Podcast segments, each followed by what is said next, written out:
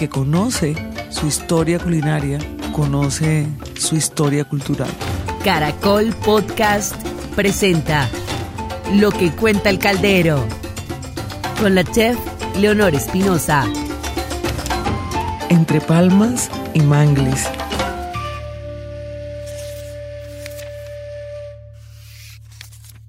La historia de una profe, de la profe Elsis.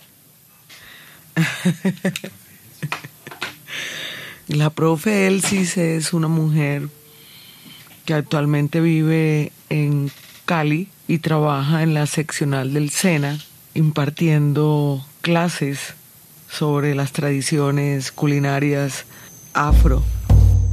En 1824, como comandante de armas fue enviado a Barbacoas el joven ilustre Tomás, hijo de terratenientes españoles radicados en Popayán.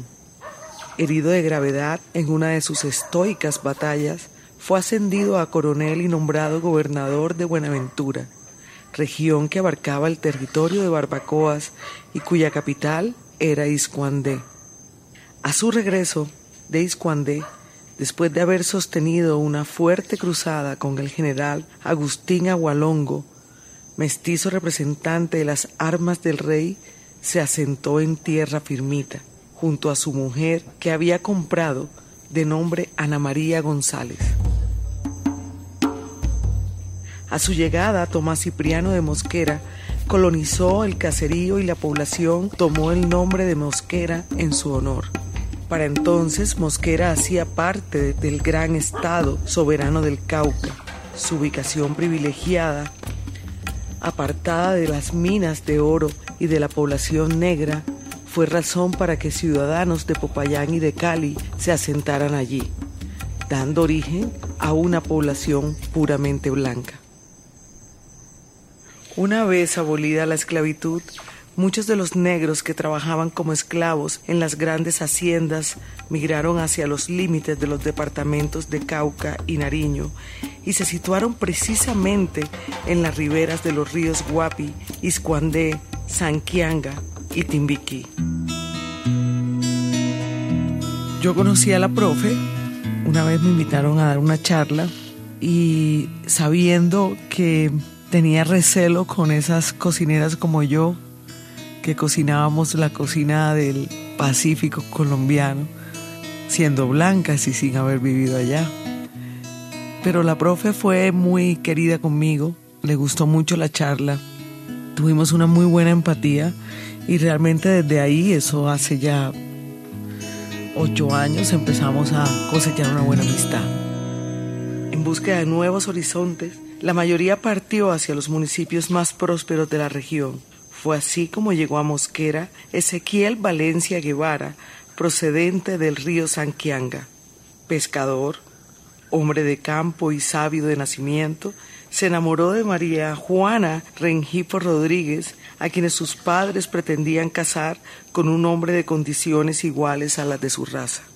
Con el tiempo, se convirtió en tinterillo, abogado del pueblo y tres veces alcalde de la localidad, razón suficiente para seducir a la familia Rengifo. Después de su primer matrimonio, don Ezequiel se casó con María Juana. De la unión nació una hermosa niña a la que bautizaron Elsis María Valencia Rengifo. Conocí a Elsis durante el Festival Petronio Álvarez, el encuentro más representativo del folclore y del sabor afrocolombiano de la costa pacífica la profe ha sido clave en el programa académico del SENA de Cali. Para mí, el programa académico más completo que tiene alguna de las seccionales del SENA en Colombia. Y es precisamente esa conciencia de cómo no capacitar a los estudiantes que en su mayoría son del Pacífico, afro, y el resto son de allí caleños donde todo el mundo en Cali, sea blanco o sea de otra cultura, lleva consigo todo ese bien cultural que surge de esos barrios donde llegaron los afrodesplazados de distintas partes del Pacífico. Ella se ha preocupado y ese pensum está lleno de, de mucha sabrosura. La generosa mujer me llevó a un recorrido por cada uno de los puestos de comida que abarcaban la muestra. Paso a paso, degusté tradicionales joyas culinarias, como el sancocho de pescado con coco, empanadas de camarón, triple, balas, pastel chocuano, encocado de jaiba, jugos de borojó, yuca y chontaduro. Bebidas a base de biche como el arrechón, el tumbacatre y la toma seca. Ella portaba en su cabeza un turbante de color fucsia, verde y amarillo que hacía un agraciado contraste con los colores del vestido. Su cuerpo se movía al ritmo de chirimías que amenizaban el encuentro. La sabrosura es una expresión innata, sobre todo de la gente que vive en los litorales marinos. Algo tiene el horizonte del mar y algo tiene la salida y la puesta del sol que imprime en los habitantes una manera particular de moverse y de expresarse. Esa manera particular, cadenciosa, es la que hace precisamente que la gente, no sé, se mueva y piense distinto. El hecho tal vez de, de criarse en calzoncitos o desnudo hasta que llegue la pubertad hace que tengamos una sabrosura y es eh, la forma de mirar la vida de una manera también mucho más relajada. Esa fama que tenemos los habitantes costeros, no solamente del Pacífico, sino del Caribe. un poco cansadas nos sentamos a comer repingacho, un pastel de yuca relleno de tollo ahumado. Al hablar de su pasado, la sonrisa amplia y placentera de Elsis comenzó a opacarse. El corazón tembló, el alma se quebrantó y la imaginación de inmediato se devolvió al palito de guavita, a las grandes moliendas de caña y al rostro de su madre asando suspiros. Aprendí de mi papá a preparar las mejores costillas ahumadas en la niebla de la barbacoa, el tamal de piangua y el de chigua, me comentó. ¿Qué es la chigua?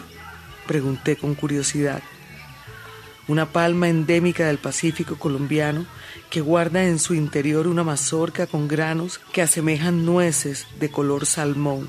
Me explicó. ¿Cómo se prepara el tamal? Insistí. Está relacionado con el clima, el hecho de criarnos desnudos, de entender los colores de un ocaso, de, de estar ahí dentro de lo salado, del movimiento de las olas, del movimiento de las palmeras de los árboles. Todo tiene cadencia y eso se transmite en sabrosura. La forma como comemos, una cocina condimentada, con carácter, llena de sabores y de colores. Eso es sabrosura. Para elaborarlo se fermenta el fruto y luego se muele. Una vez preparada la masa, se agrega maíz añejo mezclado con leche de coco y caldo de cocción de costillas ahumadas. Después de un corto amasar, se adiciona el refrito de hierbas de azotea, achote, cebolla larga y ajíes dulces. Pero los problemas de inseguridad han hecho que los jóvenes tengan miedo de ir al monte en busca de la chigua. Esta usanza se ha perdido, me contó con desconsuelo la guardiana de las tradiciones. A él sí siempre me la encuentro en, en el Pretorio Álvarez. y conversamos, sobre la cocina del Pacífico, sobre cosas de la vida. Entiendo que está viajando ahora en representación de Colombia como cocina tradicional dentro de las políticas de Estado. Eh, ha estado en Europa, en México. Eso es lo bonito, ¿no? Que no solamente los cocineros que tengamos reconocimiento seamos los que viajemos por el mundo. El chance es a las portadoras de tradición. Ellas tienen siempre detrás de cada preparación un anecdotario increíble. Y esa es Celsis y me alegra muchísimo. Me alegra como esa fuerza para defender lo negro. Una vez aprendí a preparar el de piangua, acostumbraba a irme a escondidas al mangle en búsqueda del molusco. Y en esas me picó un peje sapo. Me pusieron pólvora con un poco de fuego para matar los huevos si no me hubiera comido el pie, asintió. Portadores tienen una seguridad sobre el conocimiento y lo comunican y se respira por todos sus poros esa sabiduría y son líderes y son representantes de la comunidad, son diferenciadores del resto de la población, se diferencian, se notan, tienen el buen uso de la palabra y de la tradición oral, de la tradición cultural en todo sentido. En casa de sus padres cocinaban a diario doña María Juana, especialista en vendajes y panes. Murió al lado de su hija en el barco El Recuerdo cuando regresaban del paseo del puerto de Buenaventura. Don Ezequiel mostró sus dotes de gran cocinero hasta el día en que desapareció tres años después de la ida de su esposa. Ya había pasado algunas veces que desaparecía, pero siempre volvía. La primera vez fue un día que se fue de pesca para pagar una minga Estando en la playa antes de embarcarse río adentro, se le apareció el espíritu de un indio señalándole con fuego dónde estaba el tesoro. Cuando llegaron a la huaca, el caudal se había esfumado. Esa búsqueda duró más de cinco días. ¿Sabes por qué desapareció? Sí, como muchos de en este país, sin razón. Duele, me tocó vivir de casa en casa cocinando desde los trece años de edad. Menos mal le tenía el gusto, me dijo con la voz entrecortada y los ojos invadidos de lágrimas. Generalmente en la comunidad de Jafro las familias son numerosas y son los hijos que se destacan en las labores culturales, los que crecen al lado de los abuelos, los que manifiestan desde muy temprano sus actitudes frente a las tradiciones. Y siempre las historias que me cuentan es yo crecí al lado de mi abuela. Imagínense si de 14 hijos hasta 30 hijos que tienen, por lo menos dos portadores de tradición, resurgen, ¿no? Me levanté a buscar servilletas. Ambas lloramos por unos segundos. Le apreté la mano y suspiramos con profundidad. Hubo un largo silencio. Como son tan minorías y saben lo que tienen culturalmente y lo que vale, generalmente la posición frente a su cultura es transmitirla y preservarla. Hoy, el mayor legado de él sí se plasma en haber ganado, junto a investigadores del SENA de Cali, el Premio Nacional de Cocinas Tradicionales con la presentación del tamal de Chihuahua. A Mosquera no regresó. Del pueblo le quedan recuerdos entre mangles y palmas, de romances que hicieron historia y sabores que la han de llevar por siempre a la gloria. Soy Leonor Espinosa y esto es Lo que cuenta el Caldero, un podcast de Funleo y de Caracol Podcast.